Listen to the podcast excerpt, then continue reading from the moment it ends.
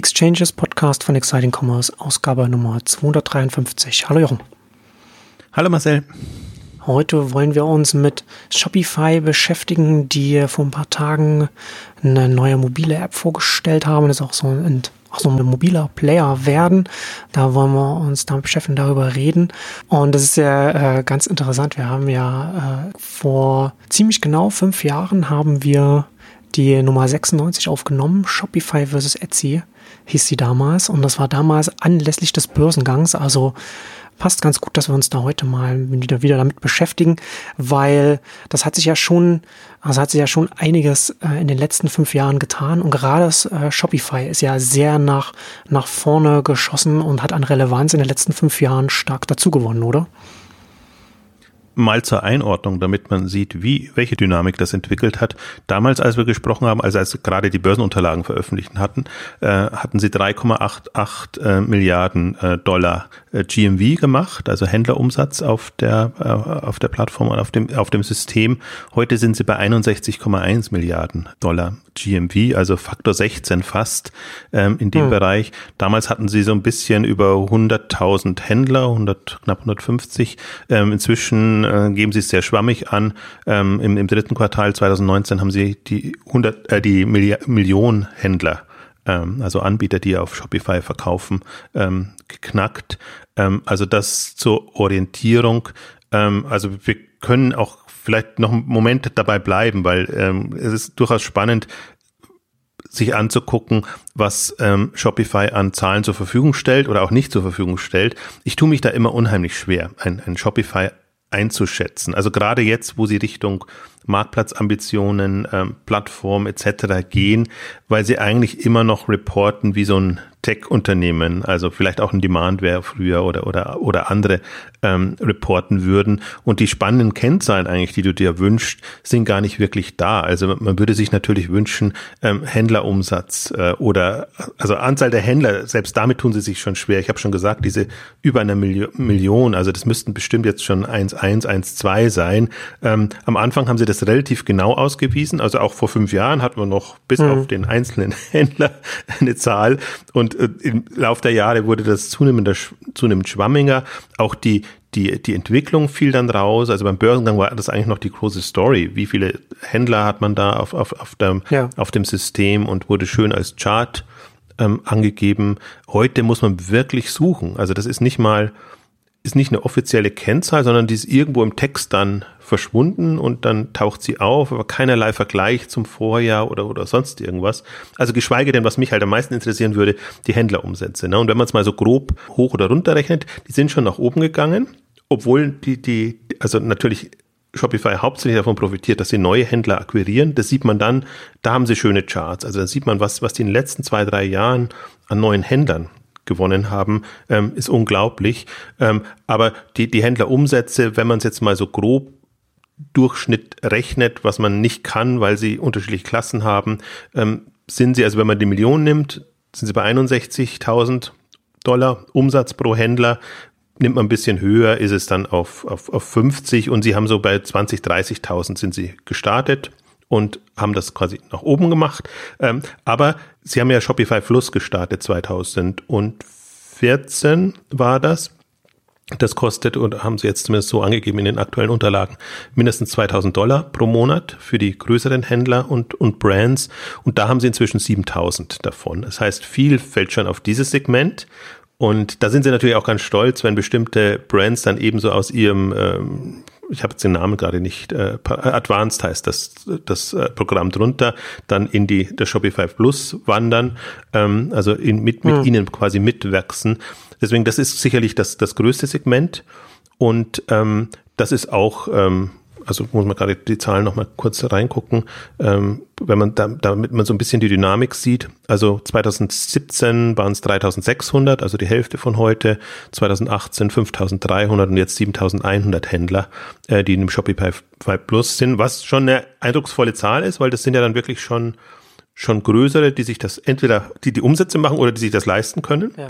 äh, und das machen. Nur allgemein und das ist meine letzte Bemerkung zu dem Thema muss man auch sagen, dass das eigentlich gar nicht mehr so relevant ist für Shopify. Die das sind die Subscription Umsätze, die gehen runter und eigentlich was sie Merchant Solutions nennen, ähm, also das Payment drinnen, da ist Fulfillment drin, da sind andere ähm, Geschichten drinnen. Das ist inzwischen die also nicht der größere doch der größere Anteil jetzt an, an Umsätzen schon. Deswegen, äh, man darf Shopify nicht mehr nur als ähm, Subscription-Modell oder das typische SaaS-Modell ja. wahrnehmen. Was interessanterweise ja auch schon unser Punkt war vor fünf Jahren, als wir da an die Börse gegangen sind, weil da gerade diese Merchant Solutions hochkamen, dann hat man schon gesehen, das ist eigentlich die Zukunft bei diesen Shop-Systemen oder Technologieplattformen, dass die nicht mehr am Umsatz partizipieren und diese Subscription-Modelle haben, sondern dass die stark eigentlich auf die Zusatzservices setzen und hm. Capital ist noch ein anderes Thema. Shopify hat noch Capital als, als Finanzierungsgeschichte, wo sie quasi den Wareneinsatz als äh, Sicherheit nehmen, um, um entsprechende ähm, Kredite zu vergeben. Ähm, also das nur als, als Hintergrundinfo, Dynamik ist da und wir haben jetzt gerade vorhin schon gesprochen, damals haben wir Shopify versus Etsy eine Ausgabe gemacht. Heute müssten wir eigentlich eine Shopify versus eBay Ausgabe machen, weil die 61 Milliarden sind halt nah schon an den 90 Milliarden dran ähm, die eBay GMV macht und Shopify hat 50 Prozent Wachstumsraten in dem Bereich. Das heißt, die werden dieses Jahr mit Corona, wo eBay gar nicht so wirklich profitiert hat, äh, vermutlich über eBay drüber kommen und Jetzt habe ich doch noch eine ganz allerletzte Anmerkung vom Börsenkurs. Ähm, ist natürlich auch eine unheimliche Dynamik in, in den letzten fünf Jahren. Inzwischen wird Shopify dreimal so hoch bewertet wie hm. eBay. Ja. Und eBay kauft immer fleißig Aktien nach. Ja. Das ist auch, ja, äh, Shopify hat sich zum Börsenliebling entwickelt. Das ist auch ein bisschen, was es für mich immer ein bisschen schwierig macht, dem Unternehmen zu folgen, weil man, weil man überall, überall, wo man, wo ich Shopify tracke, da muss ich dann immer erstmal die ganzen Börsenartikel dann rausfiltern von diesen ganzen Publikationen, die dann, ja, jetzt kaufen, ja, nein, ja, ist wieder so weit gewachsen. Also es ist äh, sehr, sehr äh, in den Blick, in den Blickwinkel der, der Investoren ähm, gerückt.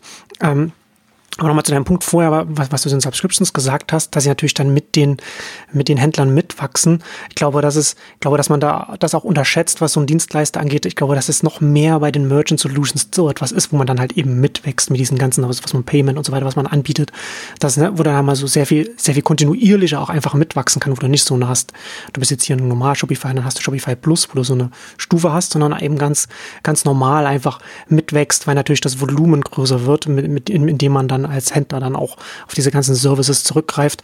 Und da ist Shopify schon in einer, äh, in einer sehr interessanten Position gerade, ne? weil sie natürlich auch in den letzten fünf Jahren hatten wir ja auch schon, haben wir auch schon oft drüber gesprochen, eben auch mit einem Instagram zum Beispiel mitgewachsen sind und da auch bevor es die Integration gab, da war es dann alles dann noch mit, mit viel Krücken und so weiter. Und jetzt wird das ja alles immer weiter zusammen miteinander verbunden. Jetzt kurz, kurz ähm, vor ein paar Tagen erst bekannt geworden oder, oder gelauncht. Jetzt auch die Pinterest-Integration äh, fällt genau in dieselbe Schiene dann rein. Ja, es ist auch interessant, also als, als Label. Und Sie haben jetzt eben die, die, diese, diese Shop-App ähm, gelauncht, also nicht gelauncht, sondern gelauncht. Das war eine Tracking-App Tracking für die Pakete und die ist jetzt quasi als ähm, End-Consumer-App gelauncht worden. Und in dem Kontext und auch generell mit der äh, Corona-Krise äh, ist eigentlich das Schlagwort, was, was Tobi Lüttke, der, der, der Gründer und, und ähm, Geschäftsführer, auch immer ausgibt. Shopify Your Business ist jetzt so das, äh, das, das Schlagwort.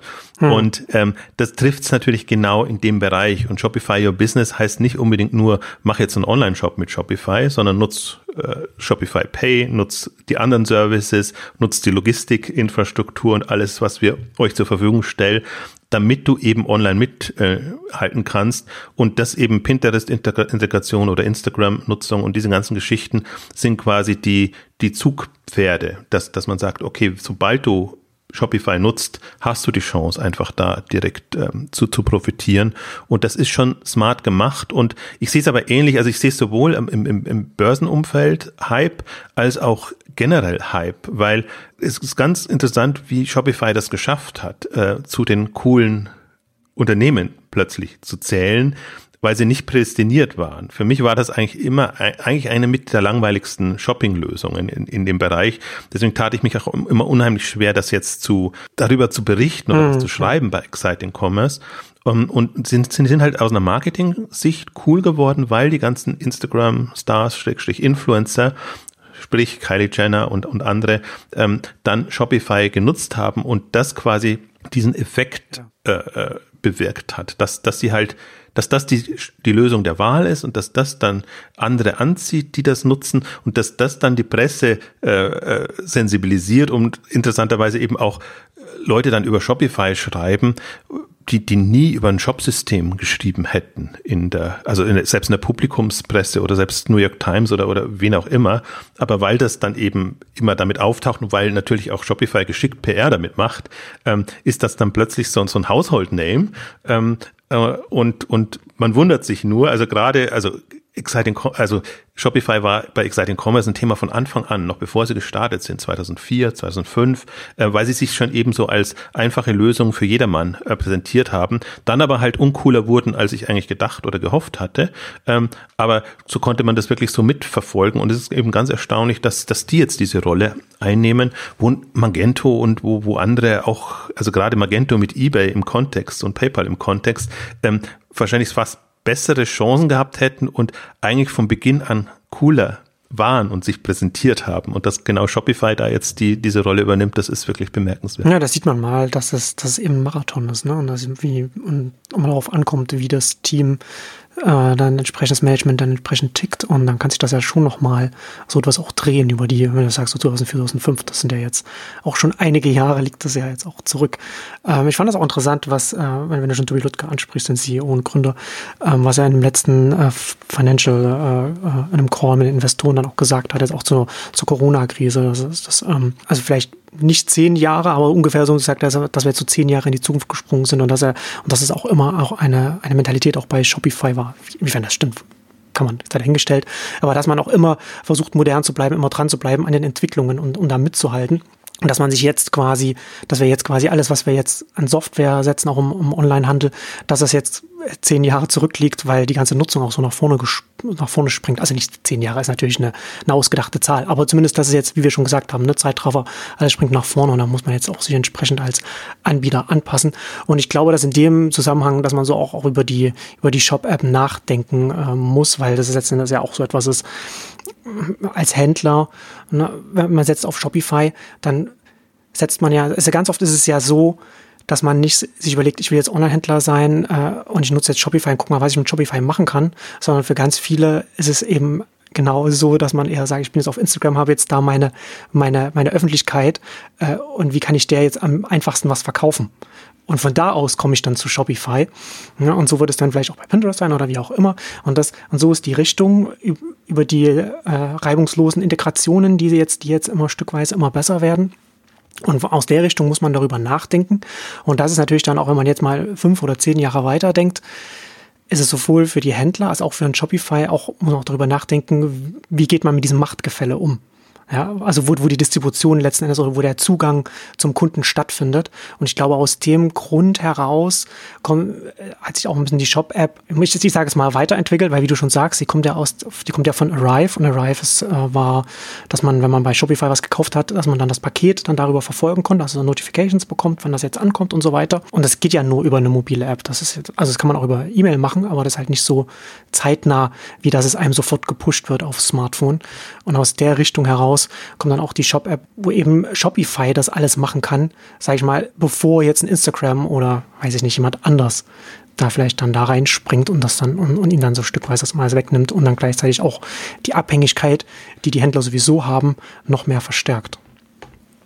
Ich würde es mal kurz trennen. Ich glaube, die zwei Themen haben wir. Also wir kommen zurück auf unser Thema, wie wird die mobile Welt aussehen. Das Interessante ist ja, dass Shopify natürlich wie viele andere auch früh schon mobile äh, ähm, gepusht hat und immer, also mobile ready haben sie es nicht genannt, sage ich jetzt mal, aber immer so suggeriert haben, wir sind auch für, für mobile Geräte äh, die, die erste Wahl, aber das war halt dann mehr oder weniger die, die, die, die web-optimierte, äh, mobile-web-optimierte ähm, äh, Seite dann. Ähm, und, und der, der Push Richtung Mobile so richtig kam nie, fand ich. Also hm. immer nur so, so wie ich es bei vielen einfach erlebe, so halb gar. Und jetzt eben mit dem Aufkommen von, von Instagram und, und, und Pinterest und diesen ganzen äh, mobilen Anbietern ähm, sieht man ja eben auch, dass die, die Mobile-Welt anders aussieht von der Struktur wie jetzt eben eine, eine Internet- und, und, und eine Webwelt.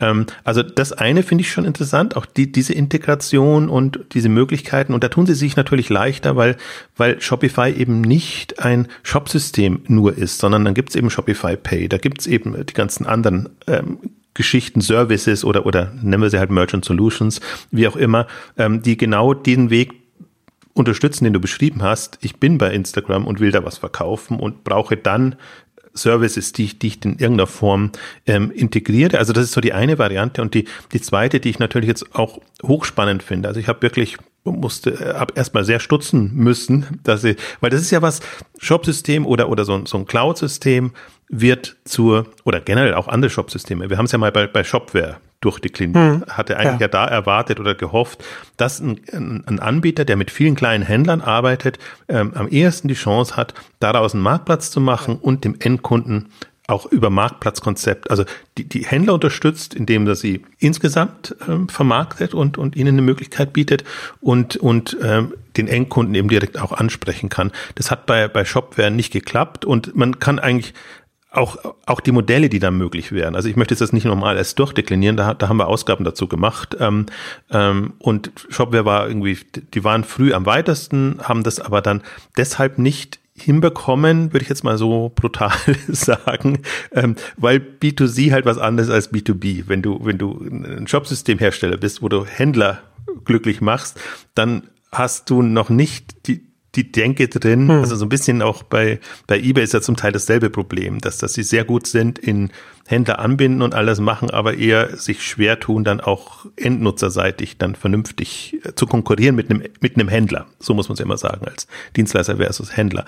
Ähm, also das hat dann nicht so geklappt und deswegen finde ich das jetzt eine interessante Herausforderung, der sich in Shopify stellt, ja, weil sie damit mit dieser Shop-App steigen sie in Wettbewerb ein, eben nicht nur von, von eBay, äh, ähm, Etsy, was wir früher gesagt hätten, sondern eben auch Wish und, und AliExpress und was da alles da ist, die ja ähnlich sich als, als Händlerplattform sehen, ähm, für, um Verkäufer zu bündeln und dann eben eine, eine vernünftige, coole App ähm, auf die Beine zu stellen. Was ich eben spannend fand, ist, damit punkt, versuchen sie jetzt ja auch zu punkten, diese 16 Millionen Nutzer, die sie schon haben, diese Tracking, Paket-Tracking-App genutzt hat und die jetzt quasi ihre Basis ist.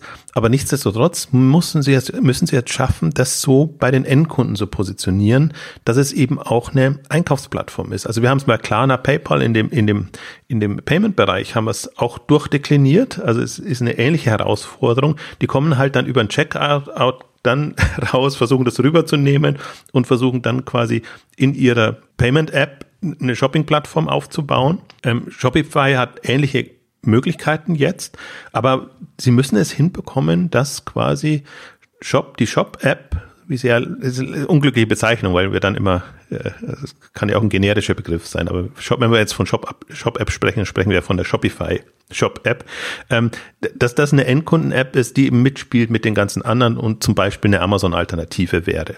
Also das muss im, im im mobile, mobilen Kontext. Also das finde fand ich, finde ich eben sehr interessant, dass, dass du eine, eine Mobile-App bekommst, die von der User Experience her mitspielen muss und die muss auch vom mobilen Marktplatz her äh, mithalten können mit dem, was, was die anderen Player, die ja eigentlich mehr vom, vom Endkunden ähm, kommen, äh, zur Verfügung stellen. Also ist schon eine, eine hochspannende Konstellation jetzt gerade, finde ich. Ja, und äh, überhaupt nicht klar, ob sie das auch schaffen werden. Also wie du schon gesagt hast, eine, eine ganz andere Herausforderung für das Unternehmen, da, da voranzukommen. Äh, ich, ich sehe die Richtung absolut sinnvoll, die sie da einschlagen und wie gesagt auch notwendig, um da auch ein, ein Gegengewicht aufzubauen, sowohl für das Unternehmen als auch für die, für die Händler, die da aktiv sind. Und gleichzeitig auch sehe ich es äh, einfach notwendig für, wenn wir halt über die Bandbreite der Händler sprechen, die auf einen Shopify setzen. Da hast du dann auch äh, so die größeren Kylie Cosmetics oder oder äh, Allbirds oder oder diese ganzen also Direct to Consumer äh, die dann auch eine eigene App pushen können an ihre an ihre Stammkunden potenziell, ähm, wobei selbst bei denen nicht klar ist, da muss man schon wirklich gut sein, auch als, als, so, ein, als so ein Unternehmen, um da auf dem, auf dem Homescreen von den Kunden stattzufinden äh, als, als, so, als so ein Händler von vielen. Ähm, aber für die vielen kleineren oder mittelgroßen Händler, die da stattfinden, für die ist es ja völlig illusorisch, eine App auf dem Homescreen ihrer, ihrer Kunden zu etablieren, wenn die da einmal im, im Jahr oder einmal alle sechs Monate was, was einkaufen oder, oder wie auch immer. Und trotzdem dann die Möglichkeit zu haben, möglichst bequem mit den Kunden in Kontakt zu treten, ist dann halt eine Herausforderung, weil du dir ja dann, wenn du nicht als App stattfinden kannst auf dem Homescreen, weil du nicht egal wie sehr der Kunde dich mag, du eben nicht so eine Rolle in seinem Leben hast, dass er dir da einen Platz frei macht auf dem kleinen Screen. Was bleibt dir dann? Da bleibt dir dann halt die, die, die mobile Website, die er dann immer aufruft, wo er sich merken muss, wie, wie URL ist oder, oder wie auch immer. Oder, also, na, also das ist halt schon eine größere Herausforderung und da darüber gibt's ja dann auch keine zum Beispiel Notifications, wenn das Paket zum Beispiel ankommt. Eben ein Grund, warum es die Arrive-App gibt. Äh, und dann hat man nur noch, und dann hat man eben nur noch E-Mail, in Anführungszeichen, so ein, was im Desktop-Bereich ausgereicht hat, früher in den, in den früheren Jahren, aber heute eben nicht mehr genug ist. Und dann bleibt er als Händler dann nur noch, dann vielleicht auf die Kommunikationsmöglichkeiten von einem Instagram zu setzen oder wo auch immer man in Kontakt steht mit den Kunden oder eben in so einer speziellen Shopify Shop App mit allen anderen zusammen, weil wenn der Kunde dann eben oder die Kunden dann über mehrere Händler, dann ist die Wahrscheinlichkeit ja sehr viel höher, dann darauf zu setzen, was runterzuladen, beziehungsweise die 16 Millionen Nutzer sind jetzt, das ist jetzt nicht, noch, noch nicht so viel, aber das ist ja schon ein Beispiel dafür, dass das funktionieren kann, wenn man es bündelt und da, also als Shopify, ne, bündelt die ganzen Händler bündelt äh, und dann das letztendlich, da ist ja nur, nur eine Funktion gewesen, das Tracking der Pakete, die dann zugesendet werden. Äh, und da hat man es schon geschafft, auf den Homescreen zu kommen. Und jetzt mit, mit der Shop-App ich sehe da schon relativ viele Möglichkeiten, was dann für die Händler dann auch möglich ist. Shopify hat ja vor, vor geraumer Zeit auch zum Beispiel auch eine Chat-Funktion gelauncht für seine Händler. Wo sollte die denn sonst stattfinden, außer in einer Shop-App? Das doch nicht auf der mobilen Webseite oder per E-Mail hin und her schicken. Da brauchst du keine, da brauchst du keine Chat-Funktion. Na, da kannst du einfach E-Mails hin und her schicken, ganz normal. Ähm, und das, das nur, nur so als ein Beispiel, was dann quasi Shopify in der Shop-App seinen Händlern ermöglichen kann, potenziell. Ähm, und in dem Zusammenhang habe ich mich auch über mich selbst so ein bisschen geärgert. Ich hatte ja äh, im Nexus äh, Mitglieder, mein Mitglieder-Newsletter für neu jetzt auch da, darüber geschrieben, habe ich dann auch online gestellt, ist ja auch ein, ein bisschen referenziert worden von, von verschiedenen äh, Online-Handelsanalysten.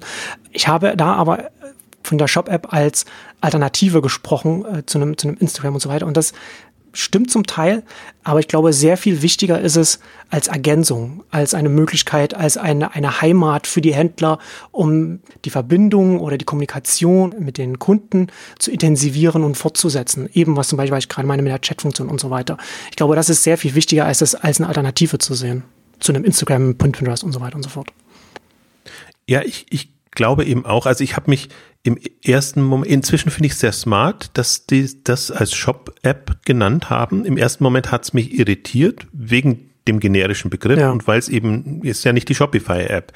Und im, im, im zweiten Schritt denke ich mir aber, genau so ist es smart, weil du kannst zum Beispiel das als Allbirds Shop App oder als du kannst es mit dem Händler ähm, kombinieren und so kann der Händler das promoten äh, und diese Shop App quasi als Service promoten also es ist so ein bisschen zweischneidiges Spiel, Schwert, was, was, was Shopify da spielt. Also, weil mhm. so aus Händlersicht würde das total Sinn machen. Aber dadurch, dass sie jetzt als Marktplatz geöffnet haben, ähm, hast du eben dann noch mehr Zugangsmöglichkeiten. Deswegen weiß ich noch nicht, bin ich gespannt, ob die Anbieter das akzeptieren. Also so marken wir All, Allbirds ohnehin. Das, das ist gar kein so großes Thema, äh, weil das ja nicht direkt konkurriert. Aber Händler, kleine Händler, wo der Wettbewerb dann sehr nahe kommt in dieser, dieser Shop-App. Das ist halt die Frage, was, was ähm, Shopify damit macht. Aber ich glaube, die größere Herausforderung ist, äh, erstmal die Nutzer dahin zu bekommen und, und die Nutzerzahlen zu steigern.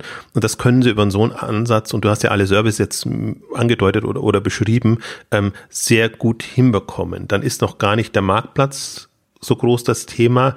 Ähm, ich meine, dem Kunden gegenüber, was sie ja herausstellen als, als USP, ist der Feed, der da ist, der, der deinen Bedürfnissen ähm, en, entspricht und äh, der ist jetzt mehr oder weniger ausgeklügelt. Ich finde das ganz interessant, was da, was da jetzt alles reingeflossen ist an Übernahmen, die Shopify gemacht hat. Zum Teil kleine Übernahmen äh, bei bestimmten Services, aber sie haben ja auch ein Ticktail übernommen, was, was schon so ein so, so, so eine Art von Marktplatz war. Damals vielleicht noch nicht hundertprozentig mobile, aber von der von der Philosophie her.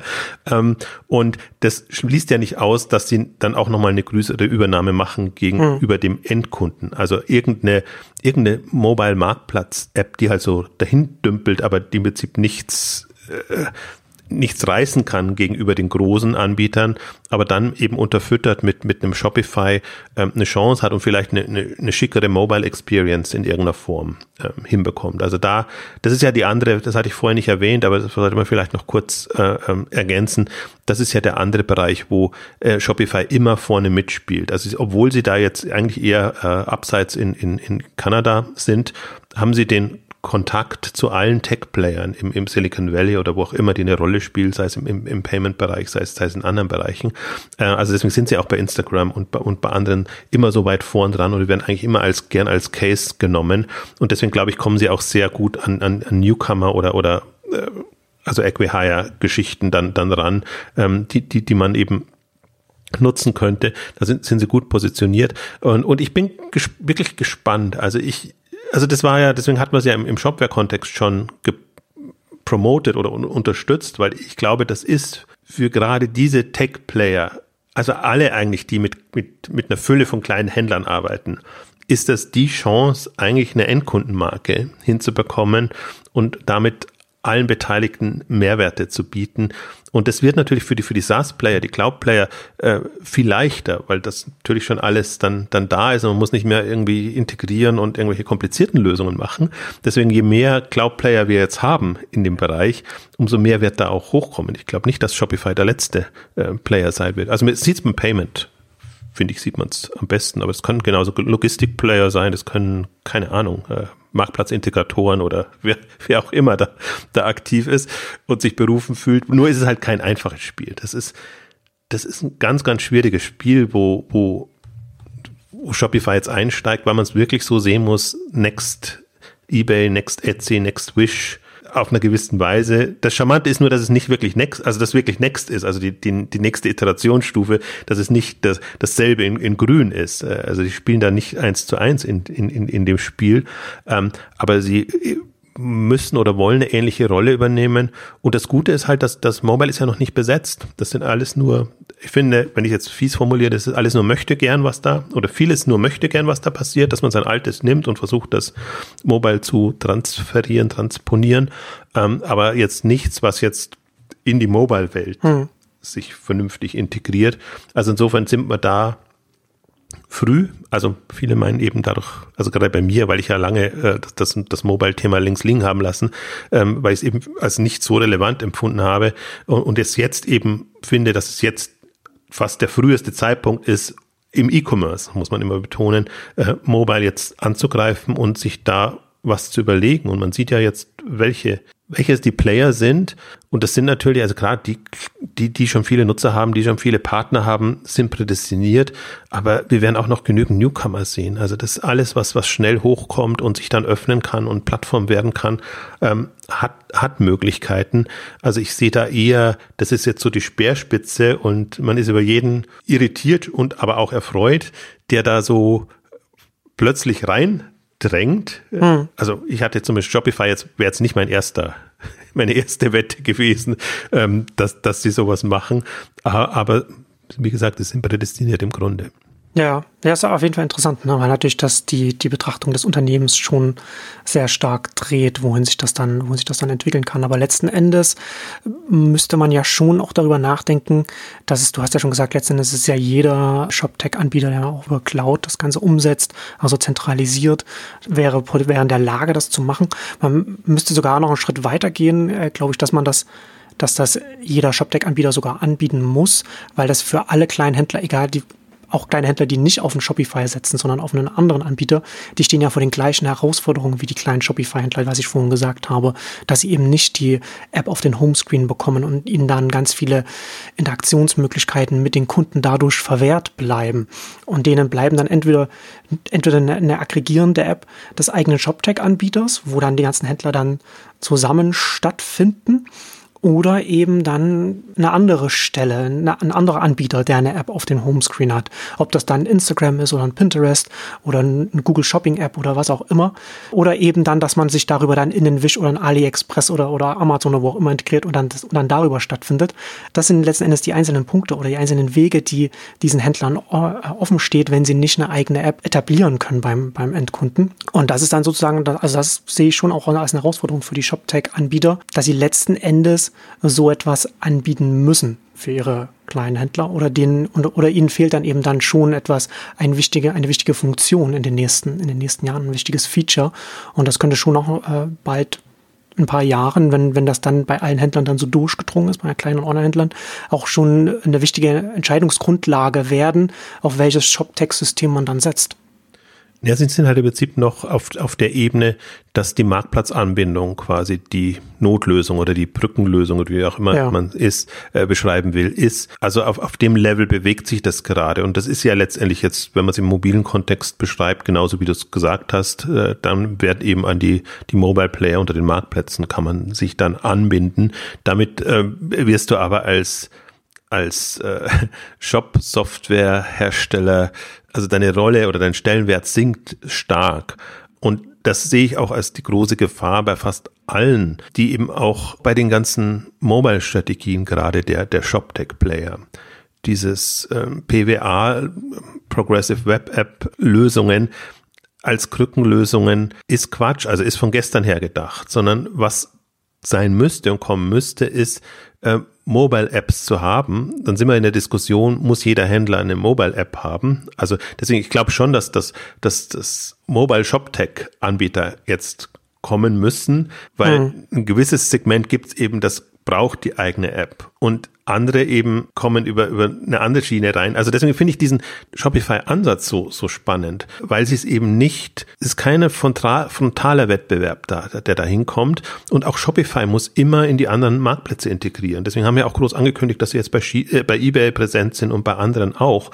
Und das ist wirklich so ein, so ein Spagat, den die gerade hinbekommen müssen, weil das können sie nicht, die können nicht sagen, du bist jetzt exklusiv nur auf der Shop-App, ja, genau, auf, auf unserer Seite. Deswegen habe ich mich auch im Nachhinein so darüber geärgert, dass ich das Alter Alternative genannt habe, weil es letzten Endes eine Ergänzung ist. Und letzten Endes, ne, also wie du schon sagst, das ist ja auch die große Stärke von Shopify, die reibungslose Integration, jetzt dann auch in Google Shopping, äh, Instagram, Pinterest und, und wo auch immer, so dass man eben eine flexible Lösung hat mit den 3000 plus Integrationen, die man dann über den Anführungszeichen App Store dann auch sich installieren kann und was man da alles dann da entsprechend der eigenen Situation das dann anpassen kann, wie sie nennen es ja, glaube ich, auch äh, Retail Operating System oder so etwas, ne? dass man halt wirklich das so, so bauen kann, wie man sich das möchte. Und das muss ja auch so bleiben und das muss auch mit der, auch mit der End-Consumer-App, die kann dann nur eine Ergänzung sein. Und letzten Endes sehe ich die, sehe ich die, die Shop-App von Shopify auch als etwas, so ein Shopify ist ja jetzt in einer symbiotischen Beziehung mit einem Instagram und jetzt auch langsam mit einem Pinterest, wenn das dann ausgerollt wird und Google Shopping und so weiter.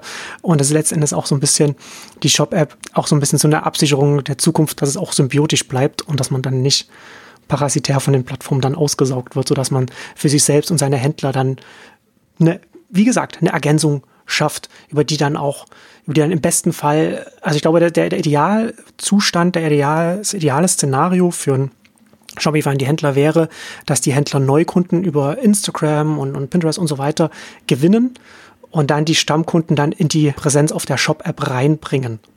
Ja, man muss ja auch immer noch sehen, das ist immer noch eine, also zwei Wege äh, sind, sind wichtig. Also für die, für die Kleinen ist es wichtig, äh, schnell auf die Marktplätze zu kommen, um einfach Umsatz zu generieren und, und Volumen zu erreichen. Und der nächste Schritt ist aber ja eigentlich dann eher andersrum. Wenn du groß genug bist, dann möchtest du nicht auf den Marktplätzen sein, dann möchtest du deine eigene ähm, Welt haben. Und ich glaube, das ist jetzt eine schöne Zwischenstufe, dass man so ein bisschen autark arbeiten kann über die, über die Shop-App von, von Shopify, bis man dann irgendwann noch zusätzlich eine eigene App macht. Ähm, was mir halt gefällt, also ich finde die jetzt unter, unter jetzt Branchengesichtspunkten, finde ich Mobile Marktplatz ist ein schönes Thema und fällt das rein. Unter einer äh, konkreteren Sicht finde ich, was man bei, bei Shopify, bei der Shop-App äh, schön sieht, ist dieser Mobile Service-Gedanke. Ich versuche ja immer eigentlich zu propagieren, denkt bei Mobile nicht an Webseite, sondern denkt in mobile Services und Anwendungen. Und das ist das Thema und das, darum geht's, das ist der USP dem Kunden gegenüber. Da muss eine Service-Komponente eine Rolle spielen. Und so ist das auch ähm, konzipiert jetzt. Ähm, also sowohl dem Händler gegenüber, letztlich auch dem Kunden gegenüber.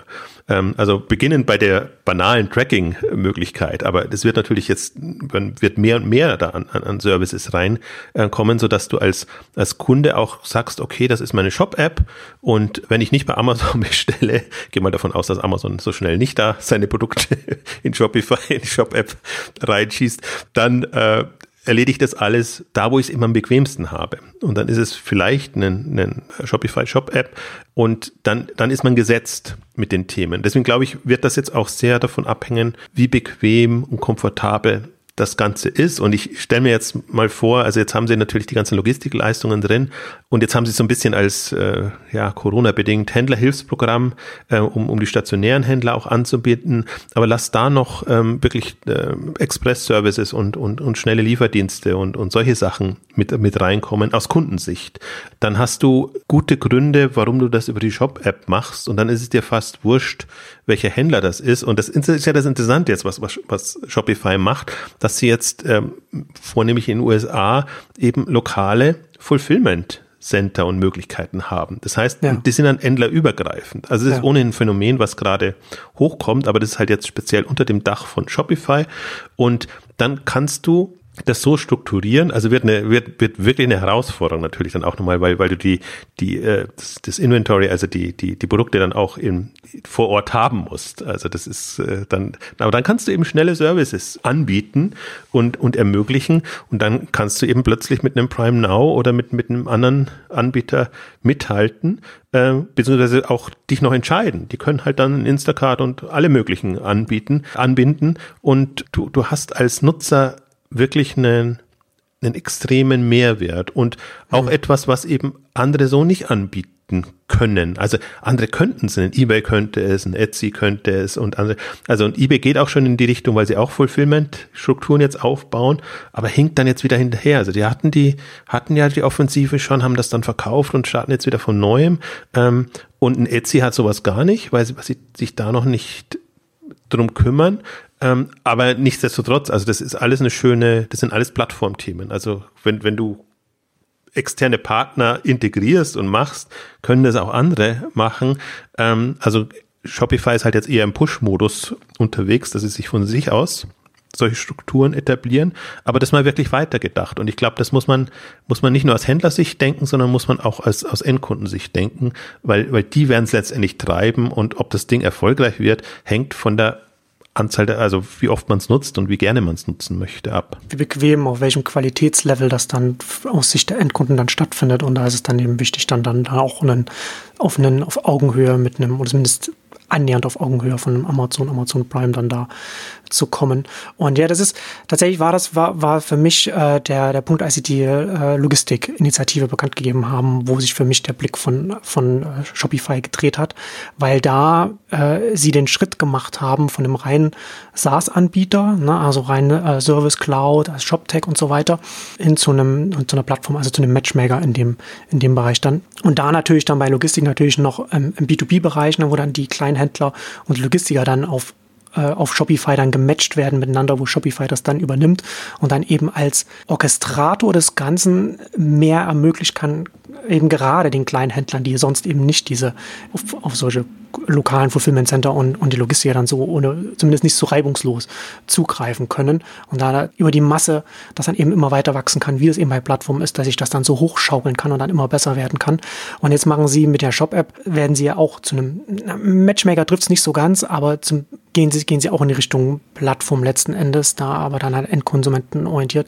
Matchmaker sind sie da jetzt noch nicht, weil man letzten Endes im Feed nur Produkte von, von den Shops, von den Händlern findet, wo man schon mal was gekauft hat wo man Interesse bekundet hat, weil man es in der Suchmaske den Namen des Händlers eingegeben hat und dann auf Follow äh, so gegangen ist. Also es ist nicht so, dass mir dann als Endkunde irgendwelche Händler empfohlen werden oder Produkte von irgendjemandem, womit ich noch keinen Kontakt hatte. Aber nichtsdestotrotz ist das jetzt schon, das ist schon eine, eine neue Ebene, auf die sich da äh, Shopify hinbewegt. Ich bin da schon mal gespannt. Ich hatte ja auch dann schon als Ausblick da in meinem Artikel dann ja auch geschrieben, ähm, dass ja letzten Endes Sie sagen ja jetzt, das, das soll ja auch auf keinen Fall mit Werbung refinanziert werden. Die Shopify, klar, müssen sie ja nicht, sie verdienen ja ihr Geld mit dem, was sie, was sie den, was sie den Händlern da äh, an Merchant Solutions und, und Subscripts und so weiter verkaufen.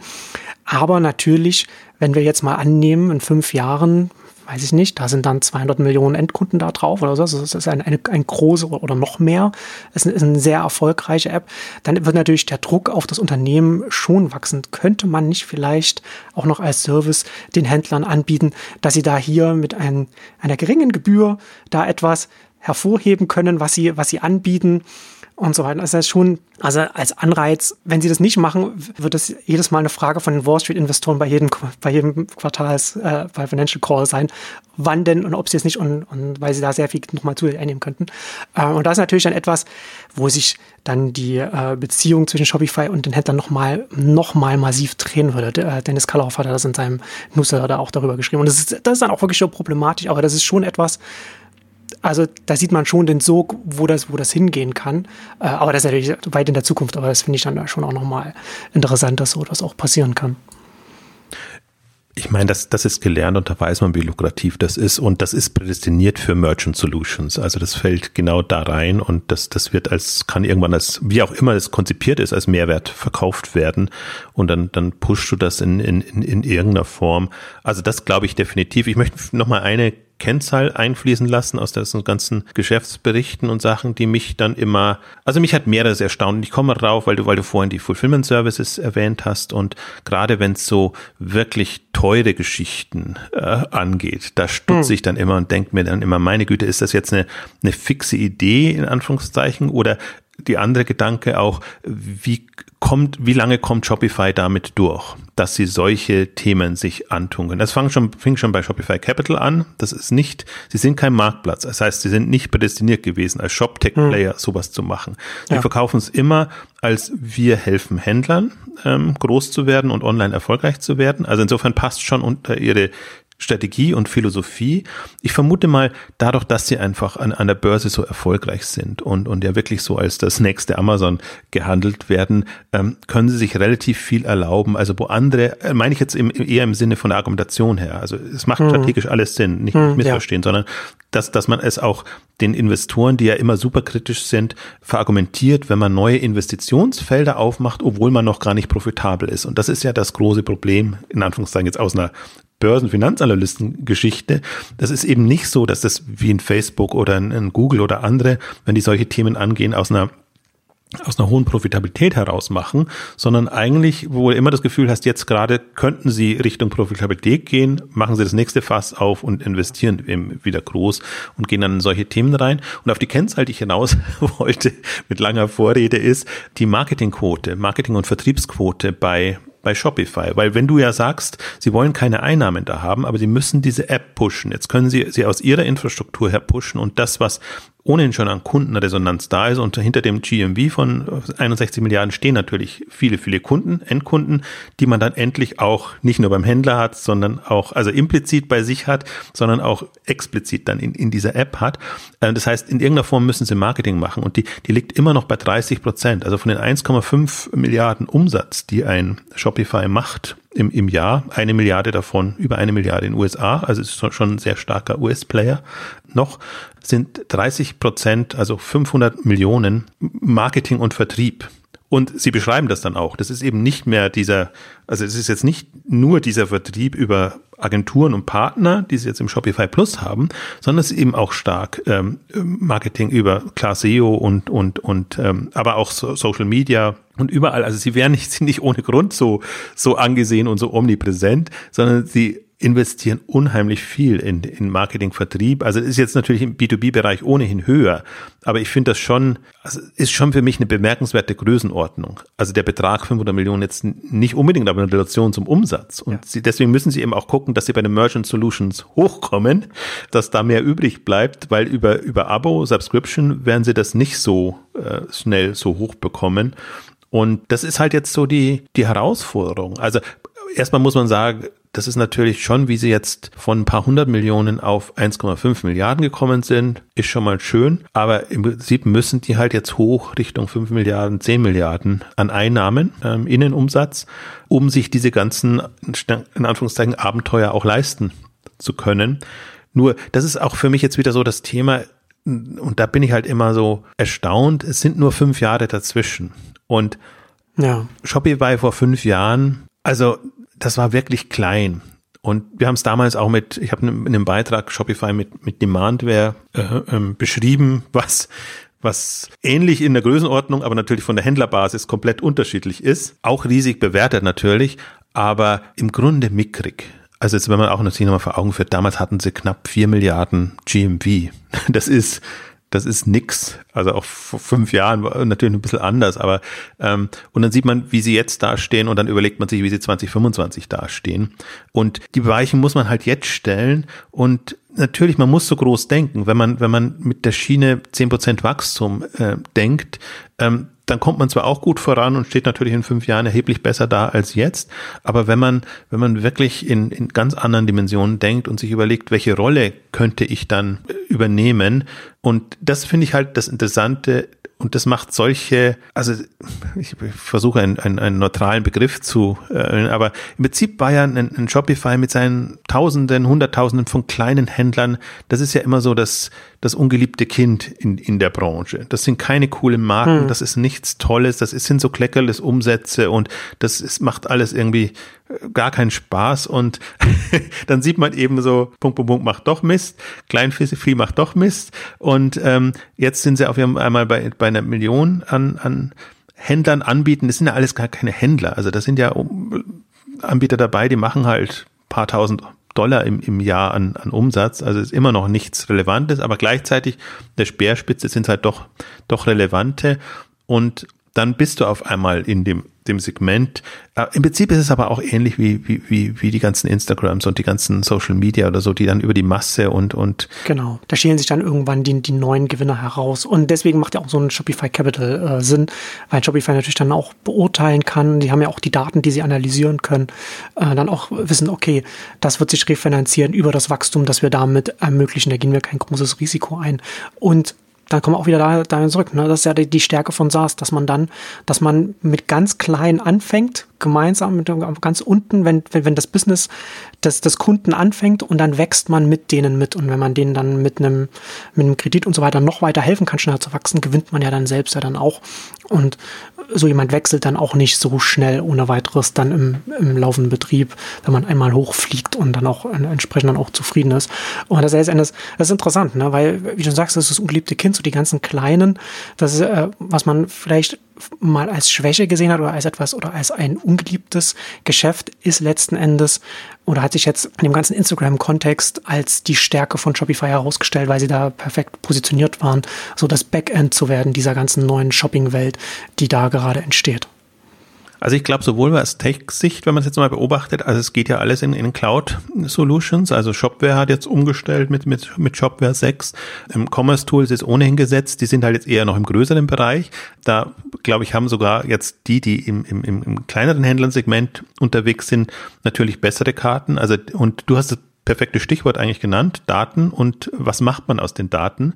Also Daten ist das eine, also Cloud-Hersteller, Anbieter haben das einfach, aber das ist nicht das ist ja ein, ein quergedachtes Nutzen der Daten. Das ist nicht die Daten für sich nutzen, sondern hm. das ist überlegen, was kann ich aus den Daten nutzen. Und gerade dieses Capital ist, ist halt ein faszinierendes Thema, weil du über die Inventory-Bewertung, Lagerbewertung letztendlich ähm, und auch die, die potenziellen Umsätze, du siehst ja auch, wie, wie erfolgreich der, der, der Händler nach vorne heraus ist, sehr genau berechnen kannst, was kann ich dem an, an, an Kapital geben und hilft das? Also ich, muss, ich, nee, ich, musste, ich musste nur gerade, ich musste nur gerade lachen, weil äh, Shopify die Inventur, Inventur und Verkaufsdaten äh, nutzt, um Kredite den Händlern zu geben und Amazon nutzt die gleichen Daten, um dann seine Private Labels dann daraus zu machen. Ja, die, aber, aber die haben auch ein Amazon Landing. Also die, die ja, auch, ja, ich, ich fand das nur über Amazon. das, das stimmt.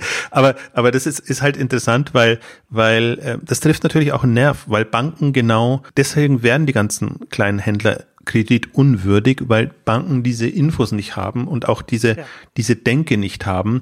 Und du sitzt da an der Quelle quasi als Cloud ähm, Anbieter und deswegen entsteht das da heraus. Also wie gesagt, es muss nicht aus da herausstehen und alle, die Zugang zu den Daten haben. Oder ich meine, das ist ja, sie haben es implizit, aber der Händler genehmigt es ihnen ja dann explizit, dass sie die Daten mhm. nutzen dafür, weil, weil eben natürlich du hast einfach dann Kredit möglich und Möglichkeiten und, und, und, und andere Möglichkeiten.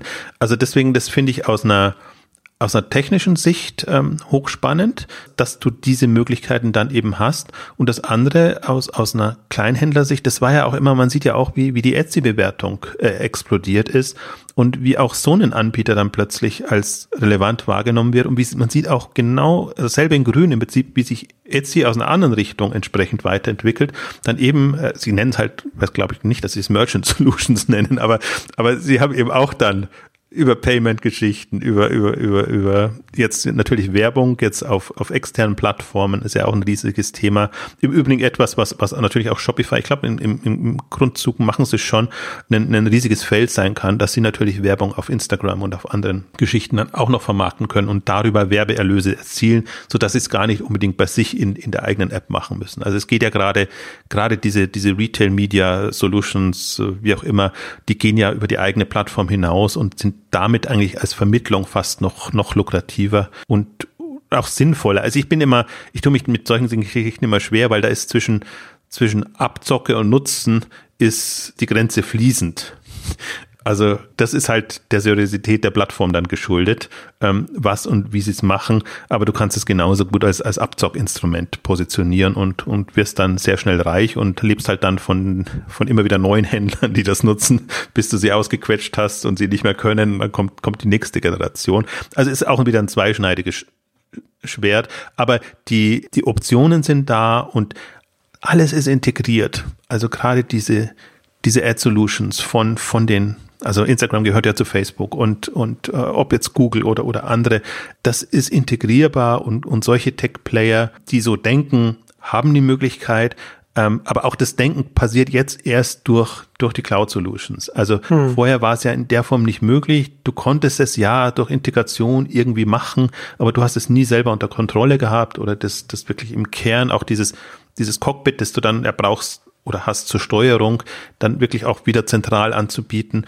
Also deswegen glaube ich, auch da wird noch viel über Übernahmen pass passieren. Das muss nicht alles immer selber äh, entwickelt werden. Also Shopify ist ja auch so ein Kandidat, die alles am liebsten immer selber machen. Ähm, aber es gibt die haben auch was übernommen. Ich habe jetzt die, die Namen nicht, nicht präsent. Ist nicht unbedingt im, im AdTech-Bereich, aber in, in, in anderen Bereichen. Also da gibt es eben genügend spezialisierte Kandidaten schon, die du dann integrieren kannst. Und im Prinzip, was jetzt ja da passiert, oder Shopify ist halt noch nicht aufgekauft worden, aber im Prinzip als, als Adobe Magento übernimmt oder ein SAP Hybris oder also das, die sind ja auch alle integriert und zugekauft worden und kommen dann aus ihrer, ihrer Spezialität oder beste Beispiel ist gar nicht eingefallen, Salesforce Demandware. Also kommen natürlich aus der CRM-Sicht heraus und versuchen das dann entsprechend zu integrieren. Und jetzt eigentlich eine spannende Phase. Das war jetzt bis auf, auf, auf Demandware war jetzt noch nicht, ja, Salesforce Demandware war schon ein, ein Cloud-Spiel und diese, diese Cloud-Spiele kommen halt jetzt häufiger, weil Adobe musste ja erst ummodeln. Und natürlich sind die bei Magento mehr an der, an der, an der Cloud-Lösung äh, interessiert als an dem, was Magento Open Source dann, ja, ja. dann da macht. Also deswegen glaube ich, sind wir da auch in, in einer interessanten Phase, die einfach auch Tech-Playern nochmal neue Möglichkeiten bietet. Und ich finde so interessant, weil das war ja eigentlich das, worum es uns ging in der Ausgabe vor fünf Jahren. Wie lukrativ ist so ein Modell? Also damals war es ja SaaS-Modell, das mit Subscriptions arbeitet. Und das ist halt hm. super unlukrativ, weil du dich am Händlerumsatz äh, ranhängst und du bist davon abhängig. Und andererseits, je mehr du Provision kassierst, umso schwieriger wird es für den Händler. Also das ist irgendwie eine Lose-Lose-Situation im Grunde. Deswegen war dieses Merchant Solutions-Thema eigentlich so spannend. Und jetzt sieht man langsam, wie, wie groß der Hebel ist und in welche Felder du da, da rein kannst. Und das, also getrieben natürlich durch das ganze Plattformthema, zeigt eigentlich jetzt, ähm, wie, welche Player da eine Chance haben. Und ähm, ich bin da jetzt wirklich auch gespannt, wie, wie, wie Shopify das, das weiterentwickelt. Aus der Gesichtspunkt, ohne, also vor dem Hintergrund beobachtet es immer, das ist nicht der Exciting Commerce Kernfokus, aber im Kernfokus, das zweite fast spannende Thema finde ich jetzt diese Mobile Marktplatz, nenne ich es jetzt mal. Äh, Shop-App als Mobile-Marktplatz, ob ein, ein Shopify da Fuß fassen kann und, und eine Rolle spielen kann. Also ja, ich bin über jeden Newcomer froh. Also deswegen, jetzt kann man es ja mal dann dann sehen und so. Ich bin auch skeptisch, so wie du es auch am Anfang schon gesagt hast. Es ist nicht so, dass die da schon gesetzt werden. Es ist ein, ist ein schwieriges Spiel. äh, was, was, was sie da vorhaben. Aber was mich so ein bisschen positiv stimmt, ist, wenn ich es unter den Mobile Services Gedanken festmache. Mhm. Und diesen Mobile Services Gedanken haben selbst viele Mobile Player noch nicht, was mich immer sehr irritiert. Also ich sehe selbst einen Wish nicht so unbedingt als Mobile Service. Ein Picknick hat's und, und andere haben es auch. Also ähm, da, da passt dann schon. Aber so manche, die, die jetzt so, so in der, dieser Zwischenzeit hochgekommen sind, also so wie ein Wish, günstig über Facebook-Werbung, dann kannst du halt eine neue, neues Mobilangebot oder neues Angebot groß machen, was halt über mobil jetzt ähm, funktioniert. Aber es ist noch nicht so hundertprozentig, aber wir haben auch die Wish-Ausgabe gemacht. Also Wish geht jetzt auch in, in eine ähnliche Richtung mit, mit lokalen Händlerservices und, und diesen ganzen, auch, auch eine Logistikinfrastruktur, jetzt hauptsächlich für die Chinesen natürlich, ähm, aber, aber zunehmend auch für andere. Ähm, also deswegen, das, das ist für mich eigentlich auch, glaube ich, zunehmend das ausschlaggebende Moment. Äh, wir mhm. brauchen nicht Mobile Player, die nur durch Größe und durch Nutzerzahl punkten, sondern glaube ich, da kommt es noch stärker darauf an, dass der Nutzwert auch da ist, dass der Service wirklich relevant ist für die, für die Nutzer. Deswegen auch die Pinduodos und wie sie alle hochkommen, die einfach, die funktionieren über Gruppenkauf und, und, und, und, und solche Sachen. Einfache Benachrichtigung, einfache Aktivierung der Massen, sage ich jetzt mal, und gar nicht so sehr über die Provisionen. Deswegen, das ist auch, das ist eben bei allen so interessant, dass es weggeht von den Provisionen und man sieht das eben, man sieht das in den, den Shopify-Zahlen so gut. Ähm, das sinkt und sinkt und sinkt und im Grunde ist es auch wurscht, äh, macht es auch diese, diese paar Dollar pro Monat bei der Masse der Kleinen, macht das irgendwas, es ist nur, dass das irgendwie noch dass überhaupt eine Geschäftsbeziehung aufgebaut wird, aber im Grunde, das macht den Kohl nicht fett. Also ja. die, die, die, die werden irgendwann komplett drehen können, alle, auch, auch die Marktplätze, auch ein Etsy und, und, und, und Co., äh, wenn sie dieses, dieses Solution-Geschäft so, so weit haben. Und ähm, das Spannende halt am Mobile ist, dass sie noch stärker eingefangen sind. Also Login-Effekte und alles ist halt noch um einiges stärker. Und ja. Wird spannend. Ja, das ist natürlich aus, aus, aus Händlersicht dann auch äh, interessant, ne? dass man ja letzten Endes, man kann ja die Entscheidung treffen, man setzt jetzt nur auf einen Marktplatz eine Plattform und dann integriert man sich jetzt nur in, oder, oder findet nur auf einem Wish statt oder nur einem Amazon oder man will auf mehreren stattfinden und dann braucht man noch eine, noch eine Technologielösung, ein, ein Shop-Tech, wie auch immer, äh, Marktplatzanbinder, der, der einen dann an die verschiedenen Sachen anbindet und dann was dann da von diesen, was dieser Marktplatzanbinder oder dieser Plattform Zugangsanbinder dann entsprechend dann noch an Funktionen dann, dann mitbringt. Und das, also es ist schon sehr interessant, was da, da jetzt so gerade in, äh, in Bewegung kommt, gerade so mobile, weil natürlich äh, Login da ein großes Thema ist. Und äh, also es ist ja sowieso schon immer ein Business-Thema, ne? dass man natürlich nicht nur einen Lieferanten haben will, auf dem dann das ganze Geschäft aufsetzt oder einen Abnehmer, von dem man dann abhängig ist. Das weiß ich nicht, das lernt man relativ früh, dass das nicht so sinnvoll ist, wenn, wenn, wenn man nicht selbst drauf kommt. Und dann, äh, dann Wege zu finden, wie man, wie man diese Falle umgeht. Äh, da passiert jetzt gerade einiges und gleichzeitig wird natürlich, es wird das Log Login-Thema jetzt auch, auch für den Handel, nicht nur, also Plattformthema und Login-Thema betrifft ja alle Branchen, ähm, aber auch für den Handel äh, wird das schon sehr viel drängender, weil du, wie du schon sagst, mit den Apps und den Marktplätzen werden die Mauern höher. Also vielleicht um so ein bisschen auch ein bisschen nochmal eine Ebene runterzunehmen. Und wir haben jetzt sehr über die ShopTech-Player gesprochen, wir haben jetzt sehr über die großen Marktplatz-Player gesprochen, aber das ist bei allen so. Guck, äh, wenn man Zalando nimmt, ähm, alle, die eine, eine, eine zumindest Mobile-Ambition haben und eine gute Mobile-App haben, also Zalando nehme ich da rein, da würde ich aber auch jetzt die, die, die jetzt ein Otto reinnehmen, einen Douglas reinnehmen, die sich ja mühen. Also das ist ja nicht so, dass die das nicht, äh, nicht gesehen haben und ähm, die kommen natürlich noch sehr aus einem, aus einem klassischen Internet-Web-Denken heraus, aber angenommen, sie würden entsprechend relevante Apps hinbekommen. Durch diese Öffnung und, und durch diese Möglichkeiten haben sie dieselben Chancen. Also da möchte ich jetzt nicht sagen, dass ich sie für die potenziellen Gewinner halte, weil die Umsatzdynamik oder generell die Dynamik vorn heraus, also das, das ist ja genau das, was die unterscheidet. Die, diese ganzen Wachstumsunternehmen, die einfach das vor dem Hintergrund, ah, ah, the winner takes it all, das Thema und auch ähm, investieren ist das erste Thema. Also ich muss, also dieses, dieses für mich schon fast Hasswort profitables Wachstum. Also ist für mich immer Wachstum, ist, ist das Gehemmtes erste Wachstum. Moment in solchen. Wie bitte? Gehemmtes Wachstum dann. Ja, extrem gehemmtes. Und, und das ist, glaube ich, fast was, was ihnen dann in das Genick äh, bricht ähm, oder sagen wir die die Chance nimmt. So so so ist es eher. Es ist ja nicht das Genick brechen, dass sie dann aus dem aus dem Markt raus sind, aber dass sie einfach nicht in diese Welt vorstoßen können, weil weil es von der Einstellung her nicht stimmt. Und deswegen dieser Fünf-Jahres-Vergleich immer. Und das ist wirklich Versechzehnfachung. Und das ist ja die Relevanz. Also du bist, in, du gehst komplett in eine andere Liga, also nicht nur in eine andere, sondern zwei Ligen nach oben. Und wenn man das, ich mache ja immer diese Umsatzübersichten, wo ich sage, die, die weltgrößten Unternehmen, bei welchem GMV-Niveau sind die? Und hm. da kommt ein, also ich tue mich immer noch schwer, so ein, so ein Shopify da in diese Marktplatzwelt mit reinzunehmen. Aber die kommen jetzt, Shopify kommt jetzt unter die Top 10 Richtung rein und die werden jetzt ein eBay überholen im, im, im, in GMV-Sicht. Ähm, aber man sieht da in dieser Darstellung immer auch ganz gut, wie klein da ein Amazon noch ist im Vergleich zu einem AliExpress, äh, Alibaba zum Beispiel mit einer Billion Umsatz jetzt dann und, und Amazon halt, lass es vielleicht 300 Milliarden jetzt sein.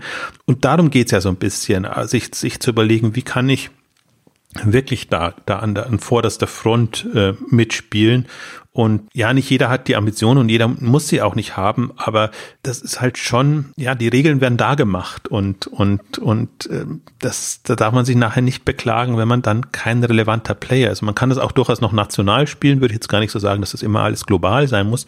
Das ist natürlich für mich jetzt das spannendere Feld, weil national gibt's ja immer nicht so viele, sondern dann, dann guckt man sich das halt global an und dann vergleicht man manchmal auch Äpfel mit Birnen. Wenn jemand halt nur in China präsent ist, ist es schwerer vergleichbar mit jemand, der nur in in, in USA oder in Indien oder wo auch immer vergleichbar ist. Also man muss jetzt nicht unbedingt internationale Ambitionen haben, aber man muss schon diese Sprünge mitmachen wollen. Und die machst du halt eher mit 30, 40 Prozent Wachstum als mit 5 bis 10 Prozent äh, Wachstumsambitionen. Und ähm, deswegen würde ich sagen, jetzt in der Theorie sind jetzt viele dabei. Also fand ich jetzt auch durchaus interessant. Also Otto hat jetzt relativ lange gebraucht, bis sie, bis sie da seine, bis sie die Lösung hinbekommen. Äh, Douglas war mit seinem improvisierten Ansatz schneller und also finde ich so interessant, weil gerade diese zwei Themen da sind. Du, du machst Plattform und du machst Mobile. Du versuchst mhm. eine coole Mobile Umgebung hinzubekommen und, und gleichzeitig versuchst du das, was du in Händleranbindung hast, da zu integrieren. Und das ist, glaube ich, jetzt gerade das Wettrennen, was, was läuft. Und das läuft lokal, national und läuft bei den bestehenden, läuft aber eben auch international und man sieht eben da, also diese Sprünge, man sieht echt diese Sprünge und du hast ein also Wish ist halt jetzt ein relevanter Player, mit dem musst du irgendwie umgehen. Und ein Shopify kommt da irgendwie in diese Richtung rein und die kommen ja als Tech-Player aus einer komplett anderen Welt. Also deswegen, also diese Mobile-Welt wird noch hochspannend. Und wir haben die ganzen, wir haben ja, um, um es noch komplett abzuschließen, um alle Fässer mal aufzumachen, äh, Payment-Bereich, Klarna, PayPal und alles, was da noch kommt. Oder lass, lass bei uns in Deutschland vielleicht auch ein Payback mit, mit, mit reinnehmen, die sich auch wirklich Gedanken machen, wie eine Mobile-Welt da aussieht und wie, wie man da die, die Leute nicht nur ködert, sondern auch, auch dauerhaft fängt. Ähm, also das, das sind so ein, das sind nicht die üblichen Verdächtigen dann. Und hm. das ist auch nicht, und deswegen bin ich so irritiert, wenn immer alles nur auf Amazon guckt. Es ist nicht, also noch ist nicht klar, ob Amazon die Regeln macht in dieser Mobile-Welt ähm, oder ob andere nicht in einer besseren Position sind. Ähm, Amazon wird damit nicht weniger relevant, aber man sollte nicht nur auf Amazon achten. Das ist nicht, die, ist nicht der, rele der relevante Blickwinkel ist nicht ein Shopify versus ein Amazon da. da. Das ist nicht, das ist nicht relevant. Aber das ist ja, das ist ja die klassische Medien-Narrativ, äh, dann, was dann da immer mitschwingt. Das ist immer alles gegen Amazon oder äh, ähm, sonst auch immer alles ein iPhone-Killer. Alles andere wird nicht geklickt. Da aber das sollte man sich nicht davon irren lassen. Das, das, das Interessante ist ja gerade, dass es nicht, wie du schon sagst, die Kandidaten sind, die man vielleicht erwarten würde, weil die ähnlich agieren wie die die Großen schon, sondern das ist ja gerade das äh, Interessante ist, dass jetzt ein, ein Shopify zum Beispiel als eins von den, von den Beispielen, wo wir jetzt hier gesprochen haben, eben aus einer ganz anderen Ecke kommt, aus einer ganz anderen Position und Sachen ganz anders machen kann als jetzt eben gerade als in Amazon. Und das, und das macht es ja gerade interessant, weil man aus dieser Ausgangslage heraus was ganz anderes aufbauen kann und gleichzeitig auch es natürlich sehr viel schwieriger ist, da dann frontal angegriffen zu werden. Das sind ja immer, ich weiß gar nicht, wer, ich, ich glaube, Benedict Evans sagt es immer, dass die, die interessantesten Vergleiche sind immer die Äpfel-Birnen-Vergleiche. Äh, weil, weil da wird, es, da wird es interessant dann. Ich habe eben auch das Gefühl, deswegen mache ich es ja auch gerne, aber ich weiß genau, dass einem das sofort vorgehalten wird und dass man, dass man sagt, was, was ist jetzt das für eine absurde Geschichte? Aber, aber das vor, also ich mache es ja auch gerne, weil, weil das das Querdenken fördert und wenn, man ja. sich dann eben überlegt, oder wie wir es halt vor fünf Jahren gemacht haben, Etsy versus Shopify ist überhaupt keine, es ist so absurd, äh, aber, aber im Prinzip zwei Seiten einer Medaille und genauso könnte man jetzt eBay versus ähm, Shopify machen. Ähm, man ist aber auch man ist sich natürlich bewusst, dass es, dass es absurd ist, ist schon klar, aber, aber äh, trotzdem kann man dann, glaube ich, viel leichter herausarbeiten, ähm, was sind denn die Faktoren, die es treiben und was, was ist letztendlich auch das Spielfeld, mal ein bisschen, bisschen breiter betrachtet, als immer nur in dieser Kategorie drin. Und ähm, das ist schon, also gerade muss man wirklich auf alle achten. Und ich hätte jetzt ShopTech noch gar nicht so sehr am, am Radar gehabt, ehrlich gesagt. Für mich war das, war das Payment das ähm, relevantere, also die, die finde ich wirklich gefährlich, was, was im, im Payment-Bereich ähm, hm. passiert. Also da haben wir die, da haben wir die Ausgabe gemacht dazu. Und ähm, ja, ShopTech muss man jetzt, also ShopTech nicht als Gesamtes, sondern im Grunde gibt's nur Shopify. Also Shopify ist jetzt der einzige Cloud-Anbieter, der in diese Größenordnung vorgedrungen ist. Und ähm, andere haben die Chance und, und, und werden das auch machen. Aber es ist, ich habe es mir gerade nochmal gedacht, auch dieses, dieses Innovators-Dilemma jetzt ein bisschen, also nicht eins zu eins nach der Lehrart, aber generell, mit diesen Kleinhändlern kann die mal was anfangen. Und äh, große oder wirklich, sagen wir mal, seriöse Shopsystemanbieter, weit weg, die gucken sich nur die Top 100 mhm. oder die Top 500 oder Top ja. 1000 Händler an und versuchen mit denen ein Geschäft zu machen. Und dann gibt's eben diese Verrückten, die, die mit dem Kleinvieh macht auch Mist Modell, äh, dann da machen. Und ich finde das, das, das, das hochinteressante, und das haben wir jetzt nur, nur gering angesprochen, fast zu gering, aber das Marktsegment, was jetzt ja hochkommt, ist die Instagram-Influencer-Welt.